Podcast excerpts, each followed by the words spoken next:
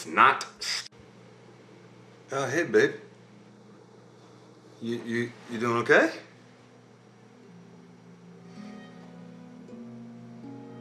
Yeah, things are a little hard right now, honey. So we just have to be strong for Mama, you know.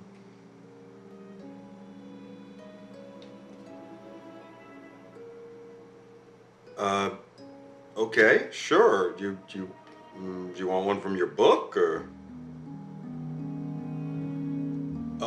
Oh, okay. I'll just. Uh, all right. Um. Do you know the story of Rumpelstiltskin? Mm-hmm. Okay, sure. Yeah. Um, all right, let me see if I can remember. Um, okay, well, once upon a time, there was a girl. And she was the daughter of a miller, I think, Eh, which is a kind of farmer. And she had the most beautiful blonde hair. And it was so beautiful, it caught the sun like it was gold. It was so beautiful. Well, maybe she becomes one. Just wait and see. All right. So, her father, he liked to tell tall tales. Okay. And one day he boasted to the king that his daughter was so talented that she could spin straw into pure gold. All right. And the king, he called him out on his bluff and he summoned the girl and he said that if she could truly make gold from straw, that he he would allow her to marry his son, the prince. But if not, he'd chop off her head. Okay? Yeah, because he's a very severe king. Well, I mean, then she'll be a queen, and in the old days, most of the girls wanted to marry a prince, right? So, I like that.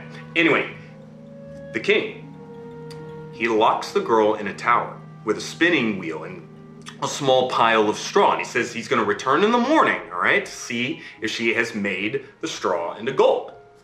And the night passes, and in the morning, she's given up all hope, right? When all of a sudden, a little small strange man appears, okay? And he asks her if she has any wishes, and she says she wishes to turn the straw into gold, right? And so the imp says he can do such a thing, but first she must give him her necklace. So the girl gives up her necklace, of course, and the imp, he sits at this spinning wheel and he starts to spin and he spins and he spins and he spins and he produces this pile of golden thread. And then there's this knock at the door, right? Because it's morning, and, and he just disappears, and the king comes in, and there's this small pile of gold, and he is amazed. The king is so amazed, but he's suspicious because he thinks this might be a fluke. You know what I mean? So he moves her to a second tower with an even bigger pile of straw. And again, same challenge spin the straw into gold by morning or off with your head. So the girl waits and waits all night long, and then again, just before dawn, that little imp appears. Okay, and this time he demands her ring. So she, of course, she gives him a ring, and he spins the gold into straw, and then he disappears, and the king comes in, and there's this pile of gold, and the king is almost convinced. But for a final time, he throws her in a third tower with a huge pile of straw, and he says, You got to turn this straw into gold, and he leaves. And yet again, just before dawn, that imp appears. But the girl, she doesn't have any jewelry left. Right, so what's she going to do? And the imp says, If you give me your firstborn child, I'll turn this straw into gold. And the girl, she's so terrified that she says, Yes, of course, of course. And the imp, he spins the entire huge pile of straw into gold. And right before the king walks in, he disappears, and the king opens up the door, and he's so excited he can't believe in it. He says, Truly, you are magical, he says. That's his voice. And then the very next day, the girl, she's married to the prince, right? And, and despite all the weirdness of this marriage, they actually really like each other. In fact, they fall in love. And two years later, that little girl, now a princess, is pregnant.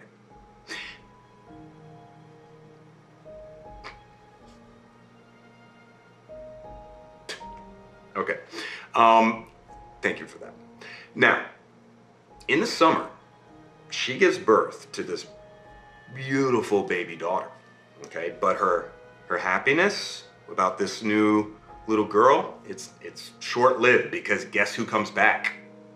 The imp. The imp reappears and he says, I've I've come to collect my reward, he says. And the baby is mine. And the princess, she sobs and she offers him like all the riches in the in the kingdom. But he insists. He says, I want that baby. And she begs, she begs him, please, to and finally, the imp says, Okay.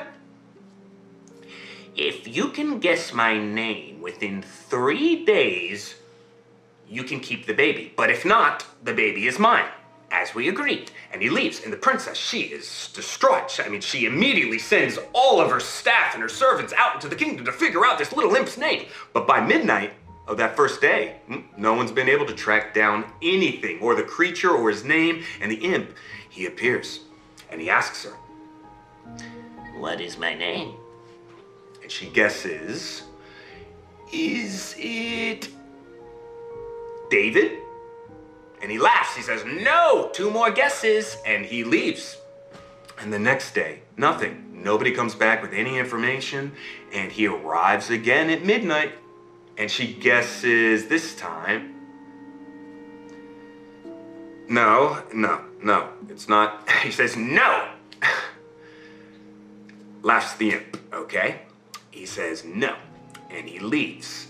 It's not Stephen.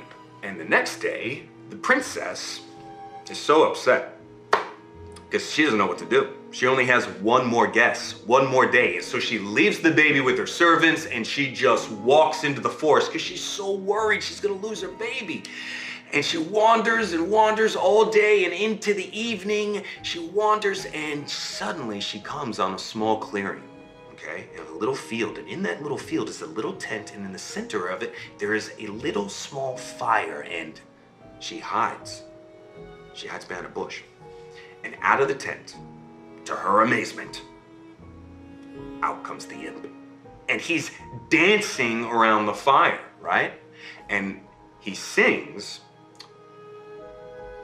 Today, today, plans I make. Tonight, tonight, the baby I take. The princess will never win the game for Rumple Stiltskin is my name. And smiling to herself, the, the princess runs back to the castle because she heard his name. And the, that evening, the imp arrives, right? And he's he's kind of gloating and he asks her his name. And the princess kind of looks sad, you know, she's kind of pretending to be sad and she gnashes her teeth a little bit. But then she looks him in the eye and she says, Your name's Rumpelstiltskin and the imp, his eyes bulge and he looks like he's got he's gonna burst and his head goes, I mean, red. He shakes it like he's gonna explode, and all of a sudden it's. Oh, do you think he should? Okay, well, then Rumpelstiltskin ran away and he never came back. And the princess became queen, and her daughter grew up to be a wonderful queen in her own right, and everyone lived happily ever after. Yeah? Yeah.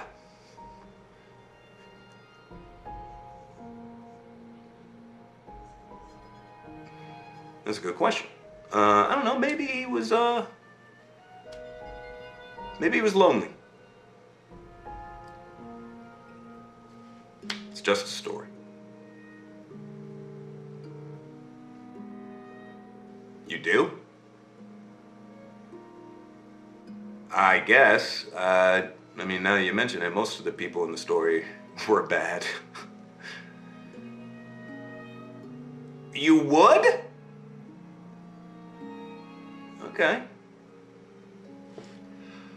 Well, honey, I, I, I have to go out. I'm afraid so. But hey, you've got hey, you got your glowworm, right? Oh, I love that name. That's a great name. All right, come here. Give me a kiss, real quick. Mwah. Love you, kid. Night, night.